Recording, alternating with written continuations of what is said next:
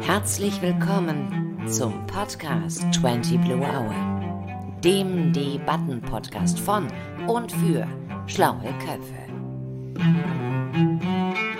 Hallo und herzlich willkommen zu 20 Blue Hour, der vierten Folge unseres Debatten-Podcasts von 20 Blue.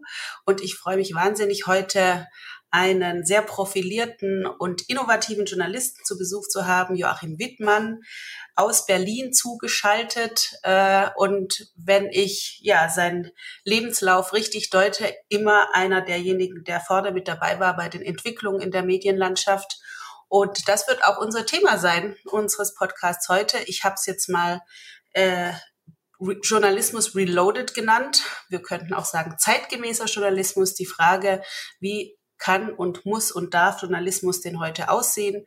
Ähm, ich bringe diese Frage mit aus ja, einer langjährigen Beschäftigung mit dem Thema. Ich selber bin seit ähm, acht, neun Jahren Mitglied im DJV Sachsen, habe dort auch schon viele Diskussionen mit bestritten, habe viele Freunde und Bekannte, die im Medienbereich arbeiten mit verschiedenen Frustrationslevel, würde ich mal sagen. Und mir selber ist aufgefallen, dass dort, hm, würde ich mal sagen, seit ein, zwei Jahren ein kleiner Umbruch stattgefunden hat in den Köpfen und ein für mich wohltuender Umbruch, ehrlich gesagt. Man also das Digitale nicht mehr automatisch als Gefahr und ähm, Hemmnis für den Journalismus begreift. Und äh, Joachim Wittmann folge ich ähm, nachdem wir uns vor einigen Jahren auch persönlich über den Weg gelaufen bin, sehr gerne online und habe festgestellt, was der Mann beizutragen hat zu den Debatten im journalistischen Raum, interessiert mich und darüber möchte ich heute mit Ihnen sprechen. Willkommen, Joachim Wittmann. Danke, hallo. ja, äh, Sie sitzen, wo sitzen Sie? Wir nehmen auf über Zencaster, ein tolles Tool, da kann ich sehen, wo Sie sitzen. Das sieht alles schon super professionell auf, aus. Äh, erzählen Sie doch mal, wo Sie sich gerade aufhalten. Ja, ich äh, halte mich auf in der Journalistenschule ähm, in Berlin, Berliner Journalistenschule, die ich mit einem Kollegen zusammen äh, leite. Ähm, und zwar sitze ich in unserem Studio, ähm, das äh, ein bisschen äh, improvisiert ist, aus unserer Sicht gar nicht so sehr professionell, ähm, aber tatsächlich ein vollwertiges ähm, Aufnahmestudio für Radio und Fernsehen ist die natürlich ähm, als Formate ähm, mit zu unserer Lehre gehören und äh, in unseren Seminaren auch vorkommen. Ähm, hinter mir äh, ist äh, eine, hängt ein Tuch an der Wand, den, das man als Greenscreen benutzen kann. Ähm, das heißt, wenn wir jetzt hier Video machen könnten oder machen würden, dann wäre sogar eine Art virtuelles Studio möglich mit der entsprechenden Software. Ähm, wir sind voll ausgestattet.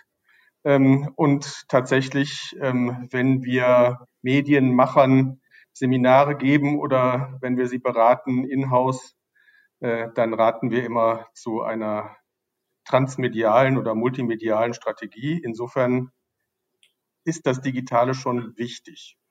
Ja, das äh, passt doch schon mal ganz gut.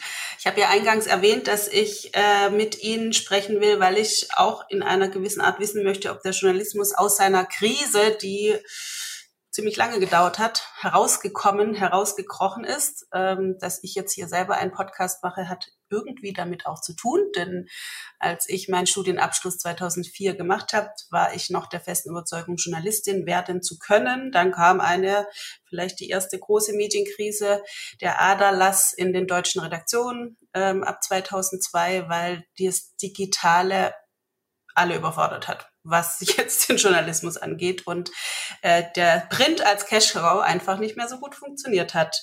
Mittlerweile, äh, Sie haben es gerade selber erwähnt, ist es sehr viel vielfältiger geworden, was auch an journalistischen Formaten möglich ist. Und da schließe ich jetzt den Kreis, gehören auch Podcasts, die man selber produzieren kann. Das ist also schon eine große Herausforderung für eine klassische Definition von äh, Journalismus. Und bevor wir hier einsteigen, würde ich jetzt noch mal ganz ganz frech fragen, äh, kurze Frage an Sie als Experte. Sind denn Podcasts für Unternehmen und ja, Privatpersonen gekommen, um zu bleiben? Was denken Sie? Das ist immer schwer zu sagen. Also ich glaube auf jeden Fall, alles, was dazu kommt, zunächst mal bleiben. Ähm, das äh, ist ein alter Lehrsatz aus der Medienwissenschaft. Ähm, äh, kam schon in den 50er Jahren, als Fernsehen und äh, regionales Radio ähm, die Printmedien äh, zu verdrängen drohten. Und als man das äh, dann genauer ähm, untersuchte, stellte man fest, eigentlich verdrängt nie etwas etwas anderes. Die Zeitung hat nicht das Buch verdrängt äh, oder das Flugblatt. Äh, genauso wenig hat das Fernsehen die Zeitung oder das Radio verdrängt oder das Radio die Zeitung. Alles kommt um irgendwie zu bleiben. Wie wichtig das dann, ähm, nachdem der erste Hype vorüber ist, ähm, äh, am Ende wird, ähm, das weiß man immer nicht, während sich das noch entwickelt. Im Moment ist Podcast wahnsinnig wichtig. Muss nicht sagen, warum. Ähm, während der Corona-Krise waren einige Erklärformate, die hochpopulär waren äh, in, in dem Format, das war wahrscheinlich mehr oder weniger Zufall, weil es halt Hörfunkformate waren. ähm, äh, aber die haben sich halt sehr gut verbreitet, weil kompetente Menschen wie der Virologe Drosten dort ihre ähm, äh, Informationen verbreitet haben und das hat es erstmal irre wichtig gemacht. Bei uns jedenfalls ist Podcast produzieren gerade eins der wichtigsten und am besten besuchten Seminare, auch online. Das sagt eigentlich ja. alles. Denke ich auch. Und wenn Sie bei Ihnen sagen, dann meinen Sie die Berliner Journalistenschule, ja. ähm, aber vielleicht auch Ihre eigene GmbH, mit der Sie Fortbildung anbieten, ne? wo Sie auch genau. dafür sorgen, dass die Ausbildung äh, und Weiterbildung, die JournalistInnen erfahren können, ähm, ja, auf der Höhe der Zeit bleibt. Ähm, das ist ein Mix, der mir sehr sympathisch ist, weil ich glaube, dass so Journalismus unbedingt auch ein Geschäftsfeld ist. Äh, haben Sie da schon andere Reaktionen erhalten? Ihr Lebensweg ist ja diesbezüglich ähm, ganz voll mit verschiedenen Stationen, dass, dass Sie sozusagen da auch das Heft in die Hand nehmen und sagen, Journalismus ist Business äh, und wir formen nach vorne gedacht das Mögliche draus. Naja, das sagen ja im Grunde alle. Ähm, die Frage ist halt, worauf man setzt. Und es ist in den äh, letzten Jahren, um das aufzugreifen, was Sie eingangs gesagt haben, äh, tatsächlich ein Fehler gemacht worden, ähm, nämlich äh, das Digitale zum Fetisch zu erklären. Alle meinten, wenn wir erstmal digitalisiert haben, wenn wir erstmal diesen Kanal noch dazu geschaffen haben und jenen Kanal noch dazu geschaffen haben und noch 20 Multimedia Manager eingestellt haben und noch zehn Leute, die auf Social Media unsere Inhalte verbreiten, dann geht die Sonne endlich wieder auf am Ende der Krise. Ich halte das tatsächlich für eine Illusion, denn auf das Digitale kommt es nicht an. Jedenfalls nicht nur. Am Ende ist es wichtig, dass man auf jedem Kanal Inhalte anbietet, weil die Publika im Moment eigentlich wahrscheinlich unrettbar zersplittert sind. Mhm. Jeder nutzt seinen bevorzugten Kanal, lässt sich dort mit irgendwas bespielen und wenn man da als äh, Inhalteanbieter nicht ist, dann schließt man dieses Publikum, das auf einem Kanal, den man nicht bespielt, ist, halt aktiv aus. Das sollte man nicht tun. Insofern sage ich jetzt nicht, digital, digitale Kanäle zu bespielen ist falsch, aber im Kern, und das sieht man immer wieder, wenn man sich mit der Wirkung von äh, Publikationen beschäftigt, im Kern kommt es auf die Inhalte an. Die Inhalte müssen so beschaffen sein, dass sie dem Publikum äh, einen Nutzen bringen, Unterhaltung bringen, ähm, eine Emotion erzeugen, was auch immer. Und auf die Inhalte hat kaum noch jemand geguckt, als es darum ging, möglichst viele Kanäle einzurichten. Mhm. Sehr viele Redaktionen haben sich unwahrscheinlich verzettelt, haben die Printausgabe vernachlässigt, um Online First zu machen, haben dann Online First irgendwie versucht, möglichst populär zu arbeiten und haben festgestellt, nachhaltig ist das letztlich alles nicht was mhm. nachhaltig wirkt, ist aufs Publikum zugeschnittene, sehr gut konfektionierte, nützliche, unterhaltsame, emotionale, ähm, personalisierte Inhalte zu allen relevanten Themen zu schöpfen und dann tatsächlich im zweiten Schritt auf möglichst vielen auch digitalen Kanälen zu verbreiten. Aber auch das eine vielleicht überraschende Erkenntnis aus den letzten Jahren. Print ist mitnichten tot. Wenn man Print richtig mhm. gut macht, verkauft sich auch Print sehr gut.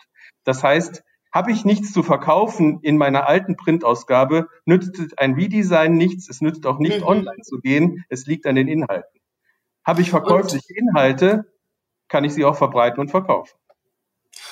Und äh, böse Zungen würden jetzt sagen, naja, das ist hier Servicejournalismus, das ist kein Journalismus mehr. Was ist Ihre Antwort darauf? Naja, also Journalismus will ein Publikum erreichen. Es ist nicht opportunistisch, wenn ich schaue, ob meine Inhalte so aufbereitet sind, dass sie gelesen werden. Leseverhaltensforschung zum Beispiel misst im Grunde mit wissenschaftlichen Methoden, ähm, im Übrigen tatsächlich auch wiederum digital, wo das Publikum aus einem Text aussteigt. Je tiefer das Publikum in einen Text reinliest, das leuchtet ein, desto größer ist die Verweildauer in einem Medium. Verweildauer ist auch Werbezeit. Das darf man nicht vergessen, mhm. gerade digital. Ich kann umso mehr Werbung an Leute ausspielen, die in meinen Artikel länger reinlesen. Ich weiß aus der Verhaltensforschung auch an Printmedien, Länge trägt. Das heißt, große Formate funktionieren. Es war eine Illusion aus den 60er Jahren, dass mhm. äh, Artikel nicht länger als 60 Zeilen sein dürfen. Das hat auch zu einer Verflachung des Journalismus geführt. Das heißt, wenn ich weiß, dass Länge trägt, wenn ich gleichzeitig weiß, Verweildauer erzeugt Werbezeit, die ich verkaufen kann, dann muss ich daran interessiert sein, meinen Journalismus so aufzubauen, dass er lesergerecht rüberkommt und die Leser möglichst lange dabei bleiben wollen. Das ist kein Opportunismus. Die Themen wähle ich weiter selbst. Und bei der Form sage ich mir, was nützt es mir, wenn ich einen Artikel schreibe, bei dem die Leute nur den ersten Absatz lesen? Das heißt, ja. das ist verschwendetes Geld, rausgeschmissene Ressourcen. Ich arbeite also so, dass ich möglichst viele Leser anziehe. Das geht schon mit Teaser und Überschrift los und natürlich der Bebilderung. Und dann konfektioniere ich meine Texte, überwiegend ist es ja immer noch Text und Bild, in dem wir arbeiten, so, dass die Menschen lange dabei bleiben und möglichst bis zum letzten Ende lesen wollen. Und das funktioniert sowohl im Print wie auch online sehr gut. Sie sind ja im Grunde an der Quelle äh, mit der journalistischen Ausbildung. Sie haben wahrscheinlich sehr junge Menschen und Menschen vielleicht auch im mittleren Alter, die sagen, ich möchte da jetzt noch mal mit reinwachsen. Sind das andere Typen als die, die Ihnen jetzt in Ihrer Ausbildung in den 80er Jahren begegnet sind? Wir haben ähm, bei den jüngeren Leuten gerade eine unglaublich große Medienkompetenz, die reinkommt. Mhm. Auch bei Menschen ohne journalistische Ausbildung. Ähm, praktisch ist ja jeder am Anfang erstmal ein Seiteneinsteiger. Selbst wenn er sagt, ich will Journalist werden oder sie sagt, ich will Journalistin werden, es sind immer Leute, die erstmal von draußen kommen. Das war früher nicht anders, aber mhm. jetzt sind das bereits Menschen, die gewohnt sind, in ihrer eigenen Sprache, also in natürlichen Deutsch äh, oder in welcher Sprache auch immer, viele tun es auf Englisch ähm, äh, oder in anderen Sprachen, weil sie international vernetzt sind, ähm, auf Social Media mit anderen zu kommunizieren. Was tun sie dort? Sie unterhalten sich über Informationen. Es ist dabei mhm. mir völlig egal, ob man sich darüber unterhält, was man gerade ähm, äh, im Gartenrestaurant ähm, auf dem Tisch stehen hat oder Foodporn, ja, oder ob man sich darüber unterhält, was die New York Times meldet. Es sind auf jeden Fall Unterhaltungen über Informationen, äh, Interaktion in einer natürlichen Sprache. Diese Menschen kommen dann in Medien und sind bereits gewohnt, Videos zu drehen, Fotos zu machen, Fotos zu kommentieren, Fotos zu präsentieren, sich selbst zu präsentieren, was ja auch gar nicht so schlecht ist, wenn man ja. mit vor der Kamera stehen kann und so weiter. Und das alles dank dieses wunderbaren Tools Smartphone, mit dem übrigens auch Journalisten sehr gut arbeiten können. Mhm, mhm. das heißt, wir haben eine Generation, die jetzt neu in den Journalismus kommt, die schon im Grunde publizistisch tätig ist. Und das gab es, ja. glaube ich, in der Form noch nie. Was hatten wir gemacht? Ich kam von der Schülerzeitung. Aber das war eben damals auch ein relativ abstraktes Geschäft. Man schrieb das auf der Schreibmaschine, klebte es zusammen, dann wurde das Foto mechanisch vervielfältigt. Also es war im Grunde genauso abstrakt wie damals auch die Computer. Was bringen Sie denen dann bei? Also Sie bringen viel mit, aber ich kann mir auch vorstellen, dass Ihnen noch ein bestimmter Blickwinkel fehlt, was Journalismus ausmacht. Was ist das genau? Faktenorientierung. Also mhm. wenn ich ähm, auf Social Media gewohnt bin zu publizieren als junger Mensch, dann geht es vor allen Dingen um Emotionalisierung, möglichst viele Likes zu erzeugen. Ja, dieses mit der mit den Händen geformte Herz. Jetzt kann es keiner mhm. sehen, ich mache es gerade. Ja, ähm, was zum Beispiel auch aus der ähm, aus der ähm, überwiegend von Frauen getragenen ähm, äh, Revolution in Weißrussland kennen.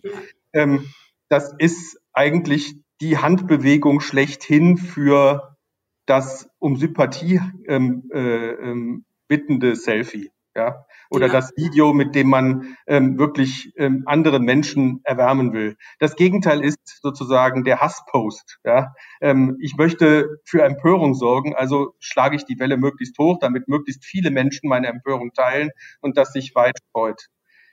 Beides funktioniert mit reiner Emotion. Das heißt, bei dem einen schreie ich rum, bei dem anderen mache ich mein Herzchen. Ähm, es ist extrem subjektiv. Journalismus unterscheidet sich nicht in der Wirkung. Die Wirkung ist idealerweise dieselbe, weil man Menschen am besten an ihre Emotionen packt. Gute Bilder tun das zum Beispiel. Eine Bebilderung, die total abstrakt ist, funktioniert nicht beim Leser. Also versucht man mit Menschen zu arbeiten, mit interessanten äh, äh Schnitten und so weiter. Also im Grunde sind ähm, es professionelle Mittel, um die gleiche Wirkung zu erzeugen. Aber im Kern muss Journalismus immer auf Fakten basieren. Alles, was ich vermittle, muss recherchiert sein. Jeder Inhalt muss verifiziert sein, verifizierbar. Das heißt, egal was ich, wie ich meine Geschichte erzähle, am Ende muss ich erklären, wo es herkommt. Ich muss quellentreu sein und ich muss bei den Fakten. Und das müssen die jungen Leute halt lernen. Das sind sie nicht gewohnt, zu verifizieren, was sie teilen. Stimmt das auch? worüber sich gerade andere aufregen und so weiter. Ja, ja, ja, ich kenne das ja auch. Ich, wir haben ja im Vorgespräch festgestellt, wir haben beide Kinder im Teenager- oder herauswachsenden Teenageralter, die äh, uns auch zeigen, wie Medienkompetenz der Zukunft funktioniert. Und ähm, mir ist da ein bisschen aufgestoßen, muss ich zugeben, noch vor zwei, drei Jahren, dass YouTube und TikTok die Quelle der Wahrheit waren, mangels mhm. der Fähigkeit zu unterscheiden, welche Information richtig ist oder was für eine Quelle ich äh, tatsächlich gegen eine rein subjektiv gefärbte Channel-Meinung setzen sollte. Also habe ich äh, die im Übrigen mit der neuen Chefredakteurin Hanna Super wieder hervorragende LVZ zum Thema Regionalzeitung kommen wir noch, abonniert und stelle fest, okay, dieser Nachrichten diese Nachrichten Infusion jeden Tag hilft beim Sortieren. Und äh, das ist, glaube ich, tatsächlich was, was ich mir manchmal, wo ich gemerkt habe, dass Journalisten, die ja teilweise in so einer Depression versunken sind, wir sind nicht mehr wirksam und das große Lamento, wir, damals war es besser, was eben schön ist, wenn man Artikel über damals war es besser in Zeitungen liest, die selber von sich sagen, damals war es besser. Aber ähm, das wünsche ich mir eigentlich von einem aufgeklärten Journalismus und teilweise wird das auch getan, dass diese Medienkompetenz bei uns Bürgerinnen und Bürger auch mitvermittelt wird, weil wir ja teilweise Co-Creators der Inhalte geworden sind. Ne? Also das verschränkt sich.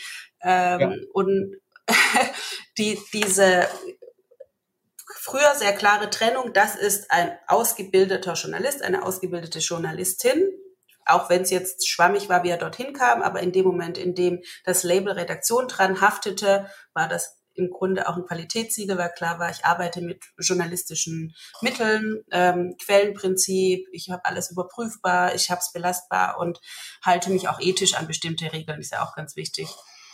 Ähm, heute sehen wir, dass die neuen MedienmacherInnen ähm, großen Einfluss haben. Sie haben es erwähnt, Weißrussland, Belarus äh, wird äh, die, die, der größte Feind dort von Lukaschenko sind ja die MedienmacherInnen, äh, der äh, jetzt kürzlich festgenommene Pro Protest. Dafür wird ein Flugzeug vom Himmel geholt, ja. Richtig. Also, also mal abgesehen davon, dass es eine wirklich schreckliche Geschichte ist, ist es doch sehr krass, wie, wie einflussreich ein aufgeklärter äh, Journalismus sein kann in Autokratien. Also es hat eine unfassbar große Macht und dadurch, dass es barriereärmer geworden ist, journalistisch tätig zu sein, gibt sozusagen im Sinne der Meinungsfreiheit vielleicht auch eine positive Bewegung gerade, ja, die jetzt vielleicht nicht zentral von Medienhäusern gesteuert oder äh, gleich immer in ein Return on Invest umgesetzt wird. Aber sind wir nicht alle irgendwie Medienmachende mittlerweile? Also weiß ich nicht.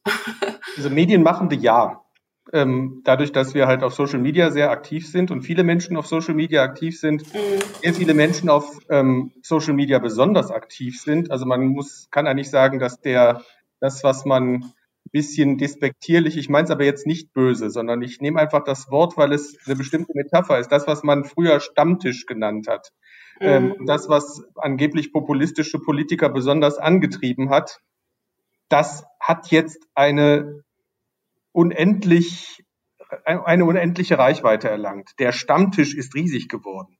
Und wenn man sieht, wer am besten auf Social Media unterwegs ist im Sinne von Reichweite und Aktivität, Emotionalisierung, ja, ähm, im, in dem Sinne am besten, ja, nicht jetzt was die Inhalte und was die mhm. Meinungen, die verbreitet werden, sondern die ähm, Intensität der Verbreitung, dann muss man feststellen, dass das tatsächlich der ähm, früher sogenannte Stammtisch ist, also überwiegend die Rechtspopulisten, die es tatsächlich schaffen, ähm, das, was es auch immer schon gegeben hat, Verschwörungstheorien, ähm, emotionalisierte Gerüchte und so weiter, ähm, auf Social Media in einer Weise auszuspielen, wie das kein anderer tut, ähm, und damit eine riesige Reichweite und auch eine große Wirkung zu erzielen. Wenn man zum Beispiel auf Facebook guckt, das ist ja überwiegend das Medium für die älteren Herrschaften, so von ihrem Alter aufwärts. Ähm, ich bin mitten in der in dem Alter mit mit meinen 58 Jahren.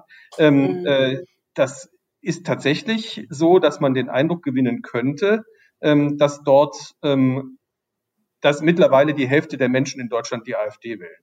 Ähm, es ist nicht so, aber es liegt einfach daran, dass äh, je nachdem, für welches Thema man sich interessiert, der Algorithmus dann auch verstärkend einem solche Themen zuspielt, in denen diese Leute Emotionalisierung betreiben und man wirklich äh, immer wieder damit konfrontiert ist, dass die unglaublich erfolgreich und mit einer ähm, sehr sinnvollen Strategie immer in Gruppen äh, in irgendwelche ähm, Foren einzufallen und dort aktiv zu werden, ähm, äh, richtig für Krawall sorgen. Großes Thema zum Beispiel ist gerade das Gendern. Nirgendwo mhm. wird das Gendern so unfassbar emotional mhm. diskutiert mhm. wie auf Facebook. Ja? ja, man braucht das Wort nur in den Mund zu nehmen und hat Hunderte, die sich drüber streiten. Ja, ja.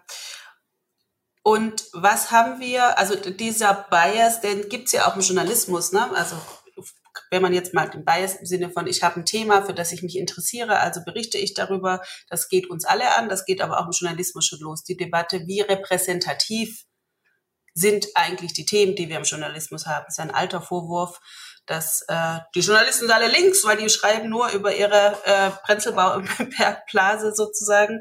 Haben Sie den Wohnen Eindruck? ja auch alle im Prenzlauer Berg. Sieht man dann an uns beiden, ja? Leipzig grüßt. Aber ich fahre nächste Woche nach Berlin und äh, wo fahre ich dann abends hin, um meine Freunde zu treffen in Prenzlberg? Also insofern. Äh, Ach, die sind das, ja, ja. ist, es ist was dran. Also ich finde schon auch an unserer aufgeklärten, aufrechten Empörung. Wir haben ja eine aufrechte Empörung, die uns dann umtreibt, dass wir gegen das, gegen Gendern sein sind, gegen den Stammtisch sind. Da steckt ja auch ein Stück weit naja, also Arroganz würde ich nicht sagen, aber eine Blasiertheit, die ich äh, von der anderen Seite auch verstehen kann, dass man die nervig findet und, und schrecklich äh, mit drin. Was ich eigentlich wissen will, ist, gibt es eine wirksame Antwort von Journalismus auf dieses, diese Megapräsenz des Stammtisches in der öffentlichen Debatte. Wie reagiert zeitgemäßer Journalismus darauf? Wir haben ein Problem, was das dazu stehen äh, betrifft, Journalist zu sein. Seitdem das Wort Haltungsjournalismus diffamiert ist, ähm, nämlich als eine linke Haltung, eine überwiegend mhm. links besetzte Haltung ähm, und damit viele Journalisten ähm, Furcht haben, als Haltungsjournalist dazustehen. Ähm, es gibt so einzelne äh, Formate wie zum Beispiel Monitor in der ARD, die sind ganz selbstbewusst auf dem wir wollen Haltungsjournalismus betreiben. Ähm, äh, es gibt den ein oder anderen oder die eine oder andere Kommentatorin, gendere jetzt bewusst, ja, ähm, um, äh, äh, um die, äh, die ebenfalls darauf bestehen, dass Haltungsjournalismus existiert und zu denen gehöre ich auch. Ich bin ein mhm. Haltungsjournalist und bekenne mich dazu und zugleich sage ich, ich bin kein Linker. Ähm, was heißt das jetzt? Ähm, die Diffamierung eines ähm, an Fakten orientierten Journalismus als Haltungsjournalismus ist ja kein Zufall. Ähm, sobald Fakten ins Spiel kommen, funktioniert der Stammtisch nicht mehr. Die Emotionalisierung durch Gerüchte und äh, Verschwörungsmythen funktioniert nur auf der Basis einer Delegitimierung von faktenorientierten Informationskanälen. Ich sage jetzt bewusst nicht Medien, weil das ja nicht nur Journalisten mhm, sind, können mhm. auch Wissenschaftler sein. Wenn man sich den Stammtisch anguckt, immer in Anführungszeichen, bitteschön Stammtisch, yeah. dann ist das mhm. tatsächlich auch immer verbunden, nicht nur mit Medienkritik, sondern mit Wissenschaftskritik, mit der Kritik an Menschen, die für etwas einstehen, was auf Fakten basiert. Und auch immer mit einer Relativiererei verbunden nach dem Motto, es gibt ja eigentlich gar keine Wahrheit. Ja. Das Tückische daran ist, jeder Journalist würde spontan zustimmen, in der Tat, es gibt keine Wahrheit. Das lasse ich jetzt erstmal eine Sekunde lang sacken, dass alle die Köpfe schütteln und sagen, spinnt der Mann jetzt? Ja, so. Und dann nehme ich es wieder auf und sage, es gibt die Wahrheit meiner letzten Recherche. Das, was ich bis vor fünf Minuten recherchiert habe, ist so wahr, wie es sein kann im Rahmen meiner Wahrnehmung als Rechercheur. Das kann aber nach dem Ende meiner Recherche durch neue Fakten, die ich nicht recherchiert habe, überholt sein. Und ich habe es noch nicht gewusst, aber mein Bericht, also kann mein Bericht es nicht aufgreifen. Der Bericht ist damit nicht falsch, aber es ist die Wahrheit von vor fünf Minuten. Das heißt, ein Journalist weiß immer, dass seine Wahrheit temporär ist und dass er begrenzt ist. Und die Haltung, die dahinter steht, ist, wenn ich faktenorientiert bin, weiß ich auch immer um die Begrenztheit meiner Wahrheiten. Und mache das transparent, indem ich meine Quellen nenne, die ja auch immer begrenzt sind und so weiter. Das ist immer eine Perspektive. Problem ist, das Narrativ des Haltungsjournalismus als linke Moralapostelei mhm. geht ja weiter. Die behaupten, der Journalist steht ständig da und mimt den Propheten, ja, der anderen vorschreiben will, wie sie zu leben haben. Und wenn ich mich dann zurücknehme als jemand, der auf Fakten besteht, der auf Wissenschaftlichkeit besteht, der darauf besteht, dass seine Quellen ebenfalls beweisen können, was sie sagen, dann spiele ich das Spiel der Gegenseite. Und nicht mehr das des Journalismus, der überhaupt nur auf Freiheit, auf Informationstreue, auf offenen Kanälen und auf Transparenz überhaupt beruhen kann. Das heißt, das, was die beseitigen wollen, nämlich völlig freie liberale demokratische Verhältnisse und eher eine illiberale Demokratie oder eine Art Autokratie einführen mhm. möchten, dem spiele ich im Grunde zu, wenn ich sage, nee, nee, ich nehme mich jetzt mal zurück, sage auch, die Wahrheit ist relativierbar ähm, und relativiere dann aber auch meine eigene Wahrheit, äh, indem ich nicht mehr sage, das ist die Wahrheit von vor fünf Minuten, aber so lange, wie ich das recherchiert habe, war das wahr, was ich gerade erzähle, sondern fange plötzlich an zu sagen, naja, ich finde zwar, der Drosten hat recht, aber irgendwie irgendwelche Pappnasen, die komische Bücher auf, äh, auf, auf Amazon selber veröffentlicht haben, weil kein Wissenschaftsverlag den Quatsch übernehmen wollte. Ähm, äh, und dann sind sie ausgewandert, weil sie den Shitstorm nicht mehr ertragen konnten für ihren Blödsinn die nehme ich jetzt genauso ernst und stelle sie sozusagen, eins zu eins daneben, ähm, weil ja auch das eine Wahrheit ist. Ich kann das ja, ja nicht unterdrücken.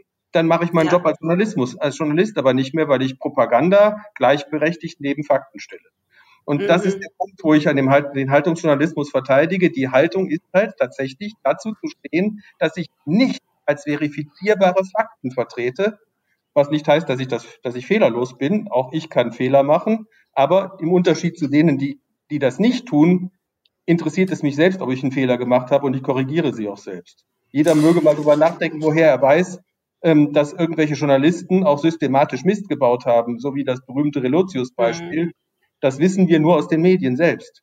Ja. Das wüssten wir gar nicht, wenn es nicht dann doch jemanden gegeben hätte, der ähm, gesagt hat, Moment mal, wir müssen hier, also wir haben hier Checks and Balances. Ich weiß, das war mühsam, die Geschichte ist verwickelt und komplex, über die wollen wir gerade nicht reden. Aber wenn irgendjemand als Vorwurf Relotius sagt, dann muss man ihm entgegnen, das weißt du aber auch nur, weil es von den Medien selbst, die du gerade kritisierst, höchst kritisch aufgeklärt worden ist. Also da steckt viel drin, was mich ja als äh, Wissensdienstleisterin tagtäglich auch äh, beschäftigt, im Sinne der Rolle der Wissenschaft, die auch immer unabgeschlossen ist.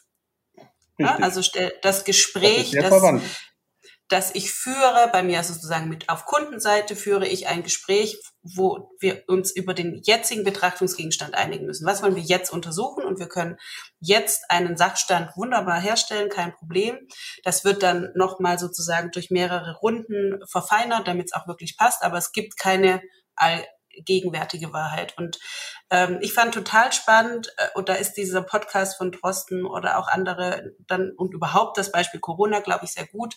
Ein Teil der Bevölkerung hat vielleicht nochmal wieder oder erstmalig gesehen, dass Lernen nichts ist, was man an und ausmacht, sondern ein fortwährender Prozess. Wir haben unfassbar viel gelernt und es wurden Fehler gemacht und äh, wenn ich jetzt sozusagen parteipolitisch würde, würde ich natürlich dann auch auf eine andere Art und Weise argumentieren. Aber generell kann man sagen, ähm, dieses Fehler machen dürfen und weiter lernen können, ist ja ein ganz wichtiger Bestandteil. Genau. Ich persönlich finde, wir Deutschen sind nicht besonders begabt darin, agil zu denken oder irgendwie sozusagen als Gesamt äh, dieses Meckern am, an der Kleinigkeit finde ich immer noch sehr allgegenwärtig. Also egal, ob ich jetzt auf Twitter bin oder auch, ähm, was weiß ich, ein Das war's Artikel, äh, weil Frau Baerbock was getan hat. Das sind alles sehr apologetische. Du stehst da und musst alles auf einmal richtig gemacht haben. Insofern ist, glaube ich, dieser Kampf um äh, einen sauberen Journalismus gegenüber dem Stammtischjournalismus, äh,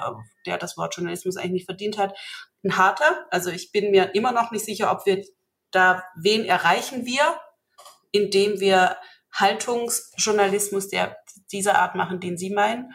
Naja, Sie hatten aber ja, wahrscheinlich hatten, ist es der ich habe ja nicht wirklich die Frage beantwortet, was kann Journalismus tun, um äh, sozusagen ähm, mhm. äh, die, dem Stammtisch entgegenzutreten. Ich habe dann erstmal ja. bin ich sozusagen in die Ideologiekritik abgezogen.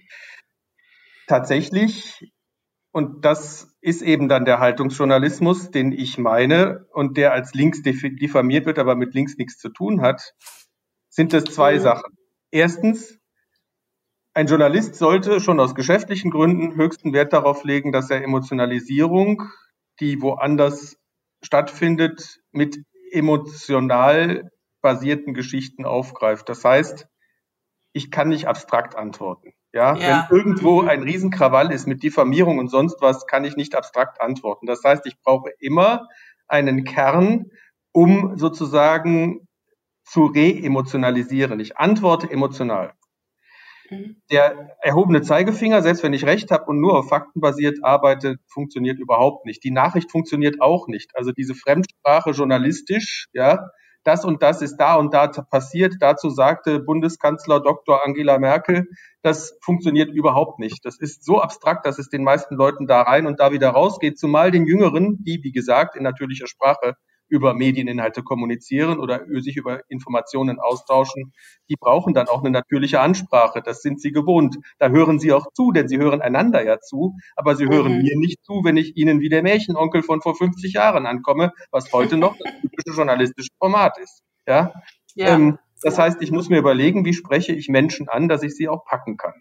Das geht am besten mit Geschichten über Menschen, also mit Protagonisten, das ist recherchmühsam, die in irgendeiner Weise exemplarisch sind für das, was ich sage. Und das ist es aber immer noch nicht. Dazu braucht es eine Hintergrundgebung. Das heißt, ich muss dann die Fakten in welcher Weise auch immer als News-Grafik, was super funktioniert. Leute, die ja. Menschen sind Augenwesen. Das heißt, wenn ich es grafisch aufarbeiten kann, dann habe ich schon die halbe Miete gewonnen, ja. ja, ähm, ja. Äh, als News-Grafik, als Erklärstück mit einem roten Faden. Man nimmt die Leute an die Hand und macht sie zum Protagonisten, also den Leser zum Protagonisten der Geschichte, indem ich ihn vom Unwissen zum Wissen führe. Auch das ist eine Heldenreise. Nur ist der Held gerade selber akt aktiv, indem er meine Geschichte liest.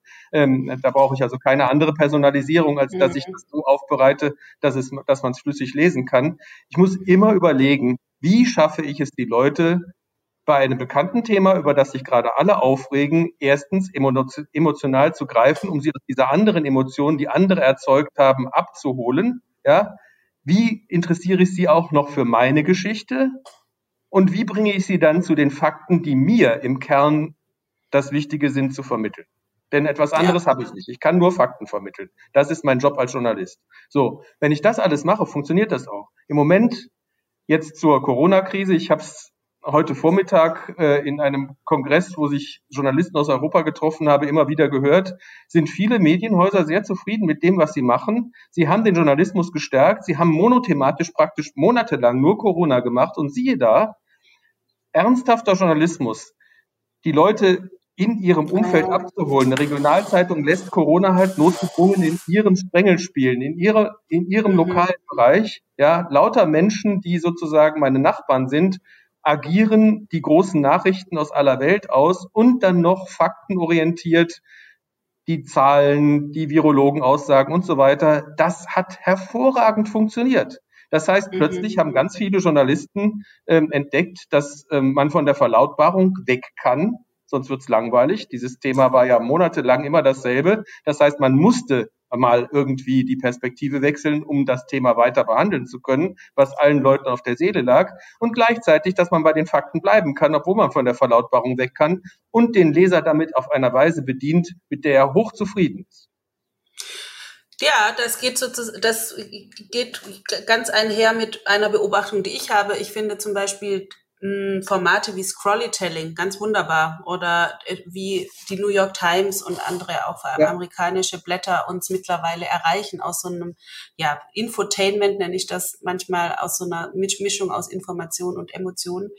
Ähm, und ich glaube, eine Sache, die wir für einen Journalismus Reloaded jetzt schon mal festhalten können, ist diese, die Souveränität der Geschichte gegenüber, glaube ich. Also vom, vom, vom, also man hat natürlich seinen investigativen, recherchierenden Anspruch, ganz klar, aber man macht sich die Geschichte auch zu eigen in einer gewissen Art und Weise. Sie haben jetzt das schöne Beispiel für die Regionalzeitung gebraucht, da habe ich die regionale Brille. So, wenn ich jetzt meine LVZ, ich habe jetzt hier, ne, Sie haben Ihre Berliner Zeitung, ich habe die LVZ, ich glaube, ich habe gerade bessere Lektüre. Sein, Nein, ja. gemein. das ist jetzt gemein. Nein, Aber ähm, äh, ich schlage die auf und sehe, das ist eben das tolle neue Format, das sie haben, Seite zwei und drei, immer den geilen Hintergrundbericht zu einer Sache. Ne? Die kommt dann ein, zwei Tage später, als es eigentlich passiert ist. Ähm, und das finde ich cool. Und es geht richtig tief rein und ist natürlich ein Moment, den ich jetzt als Zeitungsleser nicht regionalisieren kann. Das ist dann, aber es holt mich ab tatsächlich. Und ich merke, da hat sich ein Journalist, eine Journalistin was zu eigen gemacht. Also da kommt noch irgendwie eine über das Beobachten, also es ist eine Beobachtung, aber es ist irgendeine Art aktive Beobachtung. Ich kann es nicht genauer benennen. Ähm, das finde ich auf jeden Fall schon mal eine interessante Sache. Der weitergeführte Journalist ist dann ein Aktivist. Da gibt es ja auch immer wieder Debatten. Wie viel Aktivismus kann Journalismus sein? Haben Sie dazu eine Haltung? Also ähm, wiederum richtig verstanden, gerne 100% Aktivismus. Ja? Ähm, aber wie gesagt, richtig verstanden. Mhm. Ein Beispiel, die Financial Times in England, die hat etwa 400 Millionen Unique User, 400 Millionen Unique User, um das ich habe gerade das Wort Millionen. Ja, Millionen ist, musste ich sortieren. Das, das, sind, sind schon ein paar, ja. ja. Erreicht mit ihrer datenjournalistischen Aufbereitung der Corona-Zahlen. Das heißt, es ist ein überregionales Medium, das sich auch als weltweites Medium versteht, als Medium englischer Sprache. Und die haben als äh, frei verfügbaren Dienst. Normalerweise ist, sind das Paid Services. Man kommt nicht sehr weit in die Financial Times rein. Wenn man äh, normalerweise die Artikel liest, wird man sofort dazu aufgefordert, ein Abo zu bezahlen oder zumindest diesen Artikel zu bezahlen. Mhm. Das ist aber frei und damit haben die tatsächlich hunderte Millionen Menschen erreicht, indem sie weltweit alle Zahlen, die verfügbar sind, aus äh, offiziellen Quellen datenjournalistisch aufbereiten für die Unkundigen, Datenjournalismus ist ähm, nichts anderes als das Anzapfen von äh, digital verfügbaren, ähm, seriösen Quellen, Zahlenquellen, um dann daraus Kurven, Visualisierung, animierte Grafiken im Internet zu machen und die irgendwo zu präsentieren. Die haben das mit den Corona-Zahlen gemacht und haben damit genau an den Nerv getroffen. Ähm, mhm. Die machen das und gleichzeitig machen sie auch einen hintergründigen für ihre Leserschaft interessanten mhm. ähm, Journalismus dazu, den sie online präsentieren, für ein, wie wir ja wissen, eher gebildetes, eher aus Businessleuten bestehendes, ähm, eher weit gereisten und hochgebildeten Leuten für Online und Print.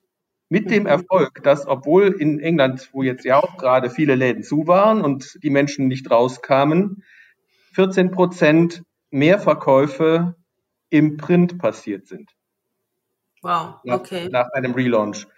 Das heißt, ähm, das alles, was ich mache, alles, was ich mache, womit ich die Leute bei ihren aktuellen Interessen treffe, wenn ich sie richtig gut informiere, ähm, wirkt sich natürlich in irgendeiner Weise in den Nischen aus, die ich sonst so bediene. Das heißt, es gibt keinen Erfolg, den ich verschenke, wenn ich womit wir jetzt wieder beim Aktivismus sind, versuche mhm. wirklich jeden einzelnen meiner Leser und meiner Leserinnen direkt und unmittelbar anzusprechen, emotional zu packen, bei ihren Interessen zu packen, ähm, bei ihren äh, und so emotional und so informativ, wie es irgend geht, anzusprechen.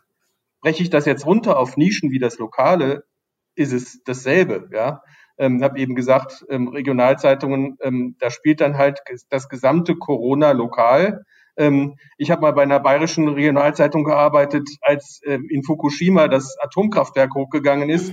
30 mhm. Kilometer Luftlinie von der Zeitungsredaktion entfernt stand ein Atomkraftwerk. Wir haben einfach die konzentrischen Kreise mit der Verbreitung der, der, ähm, der Fallout-Wolke ähm, einfach um dieses Kraftwerk gebaut.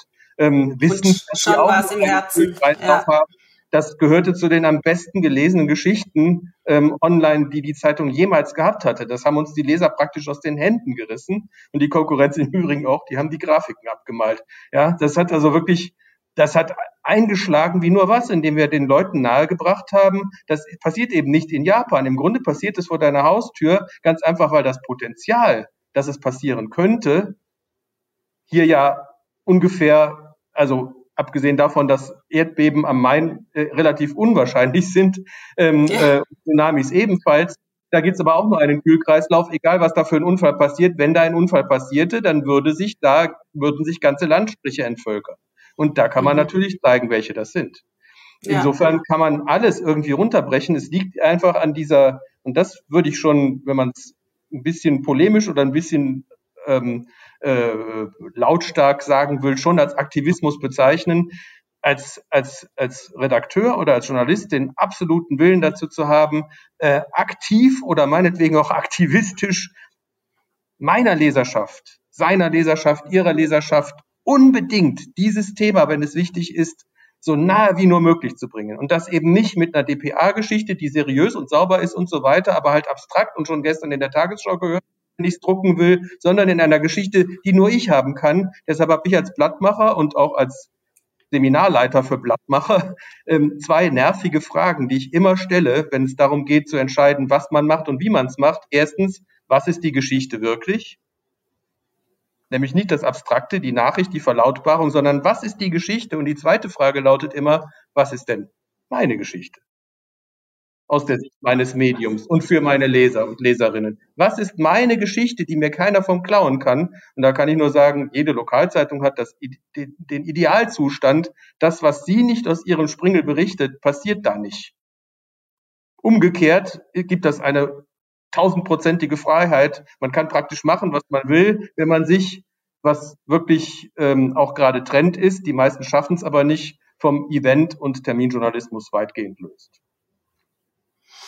Gutes Stichwort. Also Event- und Terminjournalismus. Und ich glaube, da kommt auch ein Teil der, ähm, ja, sagen wir mal, negativen Stimmung her, die ich jetzt bei vielen, die noch angefangen haben in den 90ern und jetzt sozusagen sich da ein bisschen äh, zermahlen fühlen, dass sie wirklich einen Eindruck haben, ich komme gar nicht mehr zum Geschichte schreiben und ich bin nur noch der Servicejournalist. Und äh, das finde ich eigentlich eine schöne Parabel zu sagen, hey, machst du deiner Geschichte überlege, wie du die News, die ist sowieso online. Also sich jetzt um die News zu kloppen, ähm, lohnt die Mühe nicht. Da kann man ja nur die DPA-Meldung oder ähnliches nehmen. Aber wo wird's meine Geschichte, die ich für meine Leser, also das hört sich jetzt wow, äh, sehr egozentrisch an, so meine ich es gar nicht, aber ganz zielgerichtet für die LeserInnen, die ich kenne, wie kann ich die aufschreiben? Das erfordert in meiner also in dem, was ich aus dem Journalismus kenne, für mich ist es noch eine Art Umdenken, nicht weil ich das, also ich bin ja schon lange Unternehmerin, so denke ich schon lange nach über Texte und alles Mögliche, was ich mache, weil da die Zielorientierung meines Own Content ganz klar ist. Ich schreibe es nicht, äh, weil es nur schön sein soll, sondern weil es jemand erreichen soll. Ich denke sehr viel über Zielgruppen nach tun das Journalisten, Journalistinnen eigentlich überhaupt über Zielgruppen nachdenken? Also wenn sie, wenn sie ähm, äh, gut aufgestellt sind, ja, aber mhm. meistens nicht. Die meisten Journalisten und Journalistinnen kennen ihr Publikum überhaupt nicht und verwechseln oftmals auch das Publikum mit den Menschen, mit denen sie Kontakt haben. Ähm, und das sind ähm, in dem Journalismus, der mir am meisten am Herzen liegt, das ist der Lokaljournalismus, weil da halt auch alles spielt und von da auch alles ausgeht. Auch Joe Biden war mal Lokalpolitiker, jetzt ist er mhm. US-Präsident.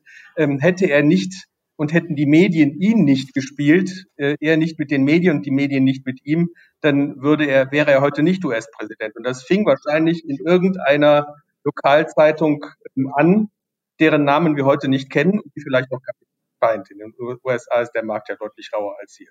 So, mhm. das heißt, ähm, äh, man hat im Lokalen äh, eine Vielzahl von, von, von, von Zwängen natürlich zu beachten. und zu diesen Zwängen gehört ähm, in dem Fall, dass man möglicherweise verwechselt den Leser mit dem Informanten. Und der Informant ist halt der lokale Interessenträger, der seine Themen gerne in der Zeitung sieht.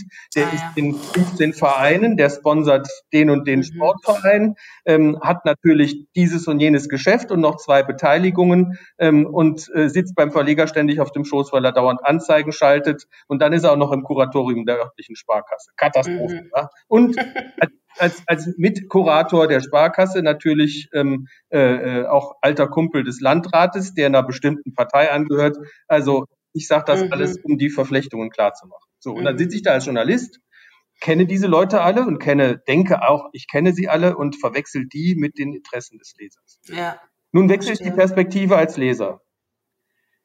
Die übliche Kritik an der Lokalzeitung lautet, ihr wisst ja gar nicht wirklich, was hier passiert. Das ist die erste Kritik an der Lokalzeitung. Die zweite Kritik an der Lokalzeitung ist, ihr kennt im Grunde niemanden hier.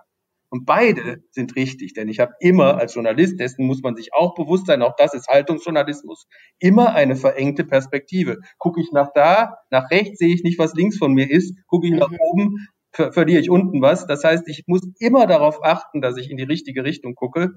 Und hier geht's halt darum, die Geschichten richtig zu erzählen, die im Lokalen wichtig sind, nämlich nicht aus Sicht der Funktionäre, die sie mir vermitteln, als wichtig, sondern aus Sicht der Leser, dass sie die eventuell auch wichtig finden und dass sie auch begreifen, warum sie wichtig sind. Das heißt, ich muss viel mehr erklären und muss viel weniger voraussetzen. Manche muss ich auch unter den Tisch fallen lassen, weil ich sage, nee, das ist nicht mein Interesse als Journalist, jetzt hier den Transmissionsriemen für irgendwelche Unternehmerinteressen zu spielen. Ich bin mhm. für meine Leser da. Und das machen viele Journalisten nicht. Und damit sind sie schon mal auf dem falschen Dampfer. Nach dem Leser zu gucken, ist sehr entscheidend. Und man sieht es auch in der Leseverhaltensforschung. Es gibt so diesen Effekt, über die Köpfe der Leute hinweg kommuniziert zu haben. Ähm, wenn dann irgendwelche Funktionäre sagen, wir tun gerade was super Gutes für unsere Region, ähm, und dann kommt dann irgendwas, ja, ist völlig egal, was es ist. Ein neuer Schule wird gebaut, ein neuer Kita wird gebaut, ein neues Gewerbegebiet wird erschlossen. Die Leute schlagen sich auf die Schulter. Die Leser steigen massenweise aus, obwohl sie sich doch eigentlich dafür interessieren müssten, dass das geil ist. Nee, weil der das gerade sagt, der immer sagt, dass er wahnsinnig tolle Sachen macht, steige ich aus als Leser. So. Ja. Was ist also mein Job als Journalist? Zu gucken, was bringt es denn dem Leser? Ja, ist ja. das wirklich so toll, ist die erste Frage. Und wenn es toll ist, warum ist es toll? Und dann erkläre ich das den Leuten, warum es gerade für sie so toll ist. Es ist ja nicht so, dass das dann kein Thema ist. Ich darf es nicht ignorieren. Auch kleine Themen sind im Lokalen groß, gerade weil es ein mhm. kleiner Bereich ist. Aber ich muss immer daran denken, als wäre es die New York Times und irgendein Thema vom anderen Ende der Welt, das der Leser gar nicht kennen kann, dass ich mhm. das dem Leser tatsächlich nahebringen muss aus seiner Perspektive und nicht aus der Perspektive der Interessenträger, die sich sowieso ständig auf die Schulter klopfen und die auch immer dieselben sind, die in der Zeitung vorkommen. Das heißt, auch das ist natürlich die Gefahr Abnutzung lokaler Größe, indem ich diese Größe ständig als ähm, äh, indem ich meine Zeitung im Grunde als, als Gedenkstein für die lokalen Größe verwende und immer nur die gleichen Namen reingreife. Aber ist das nicht auch noch so ein Fragment aus, die Anzeigenschaltung finanziert uns nicht mehr, also müssen wir über Native Advertisement irgendwas machen? Das sieht man ja auch in Fachzeitschriften oft, dass die Hälfte gekaufte Fläche ist, die mal mehr, mal weniger gut ja. bespielt wird. Wie gehe ich damit um? Also das fände ich tatsächlich frustrierend. Äh, also in, ähm, im, im Lokalen ist das ja äh, Native Advertising eigentlich, man nennt es Schleichwerbung. Ja.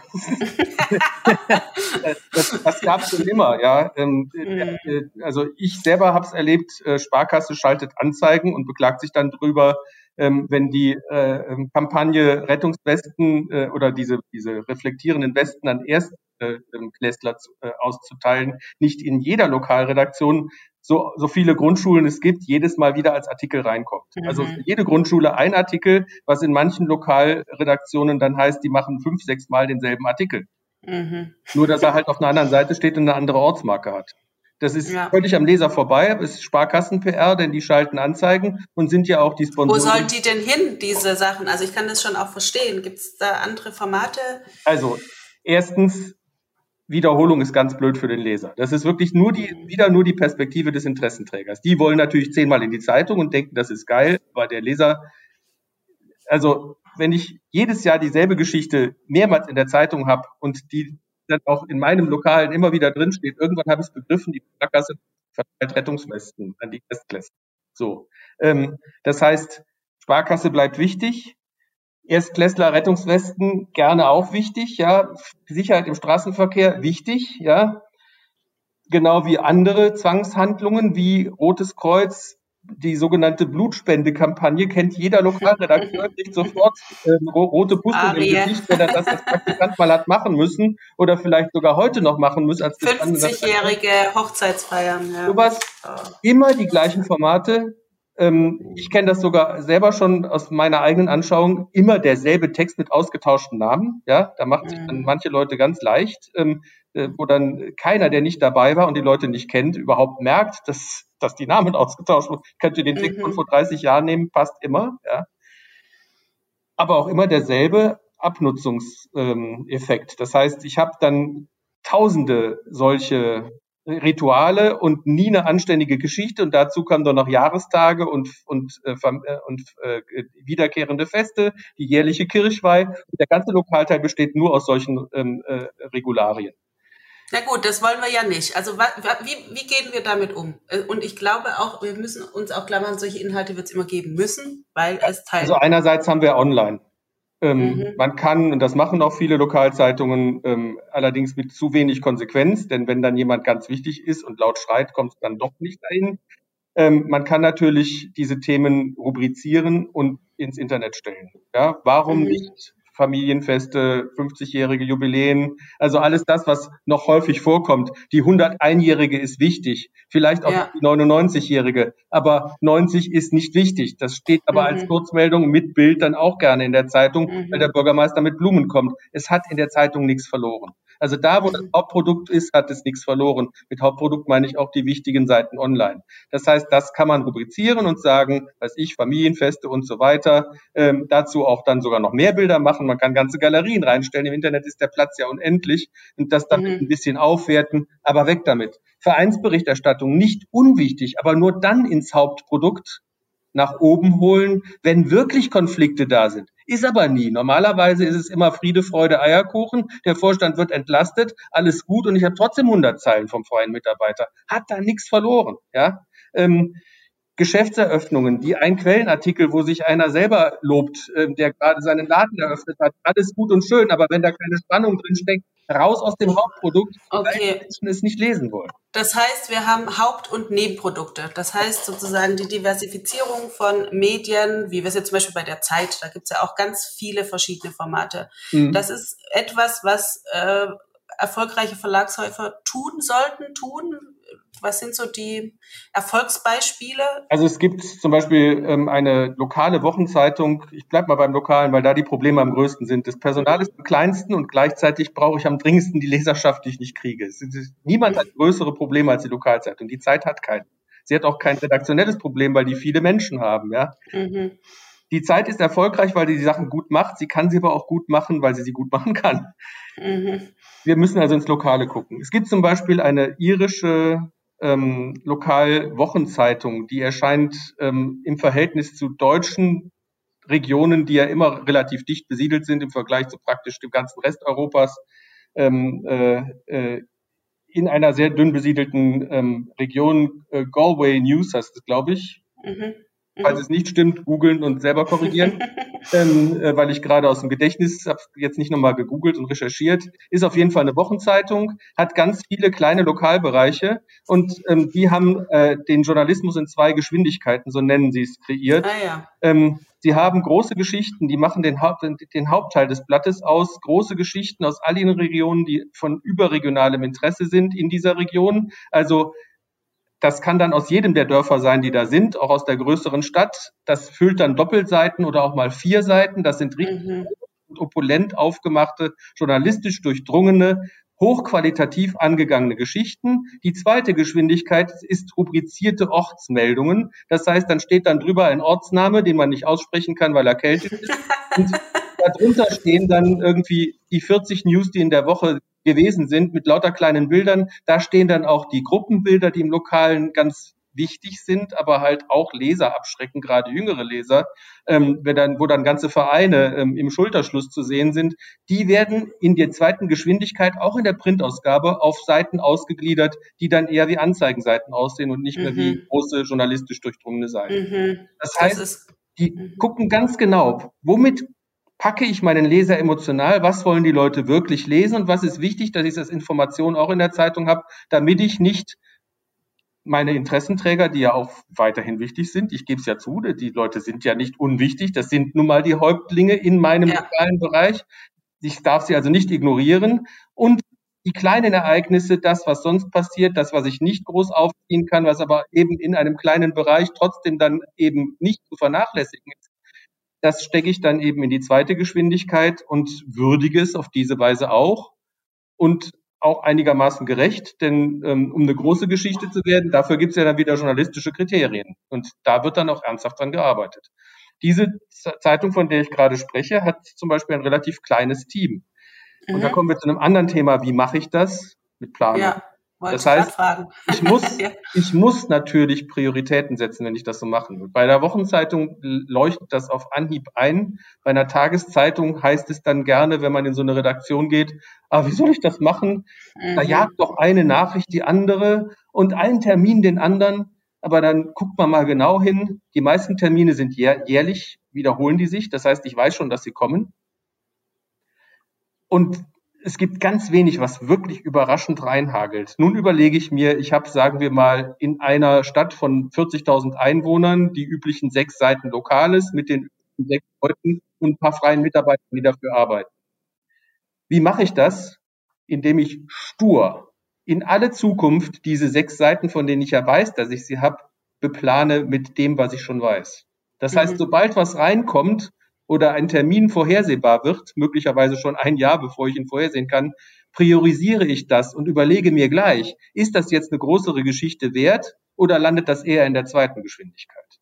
Landet es eher in der zweiten Geschwindigkeit, kommt es unten auf die Seite oder wo auch immer man die zweite Geschwindigkeit hinplant und ist weg. Das kann ich dann vergessen. Das heißt, ich schaffe auf diese Weise die Ressourcen, den oberen Teil meiner Seiten oder wie immer ich das nenne, den Magazinteil zu bespielen mit Geschichten, die dann wirklich den Leuten ans Herz gehen und die auch wirklich mit dem konkurrieren können, was die großen Medien mir vorspielen. Man darf ja nicht vergessen, auch Oma und Opa, die die Zeitung vielleicht noch stabil ähm, äh, abonnieren, gucken ja Welt Online, Spiegel Online und so weiter, möglicherweise auch BBC und so. Das heißt, das ist meine Konkurrenz. Wenn ich dann als Aufmacher in meinem Lokalteil Pillepalle habe, ähm, irgendeinen Quatsch, den kein Mensch lesen will, ähm, und das, ich ja, weiß das ja. sogar selber, weil ich ja Leseverhaltensforschung gemacht habe, der damit nicht konkurrieren kann, bestellen die irgendwann die Zeitung ab und sagen, da steht nur Blödsinn drin. Also ich bei mir sozusagen, die ja auch Content-Strategien für Unternehmen entwickelt, geht gerade dieses herrliche Wort mit den zwei Geschwindigkeiten. Das werde ich definitiv aufnehmen. Ich finde, das passt auch tatsächlich. Ne? Also auch im Corporate Content gibt's natürlich Arien, die man singen sollte, äh, was weiß ich, Produktcases oder ähm, die News über einen ja. Relaunch und ähnliches. Äh, und gleichzeitig gibt's den Deep Dive, den Insight, der sich schön und lang und ausführlich darstellen genau. lässt. Insofern finde ich das eine, eine ganz großartige Verschränkung von einem Qualitätsbewusstsein, das aus meiner Sicht nach wie vor das nicht niemals zu untergrabende Element von gutem Journalismus ist ähm, und für mich ist gute PR journalistisch nah, also definitiv gute PR ist beeinflusst von journalistischen Regeln, ähm, ist halt eine subjektiv gefärbte Information.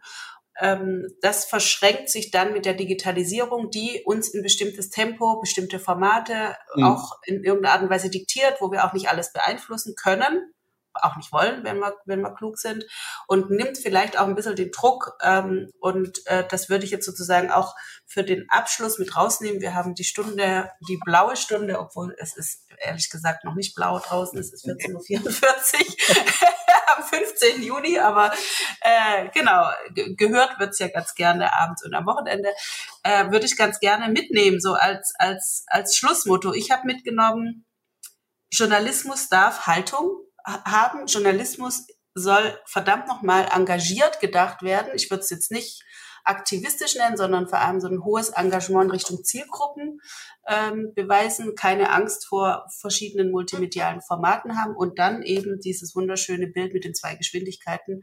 Ich glaube, dann wird man aus, also stelle ich mir jetzt zumindest vor, kommt man vielleicht, und das ist das Ziel des Podcasts heute, von einer eher passiven, das funktioniert nicht mehr Haltung in eine aktive, das kann ich gestalten Haltung.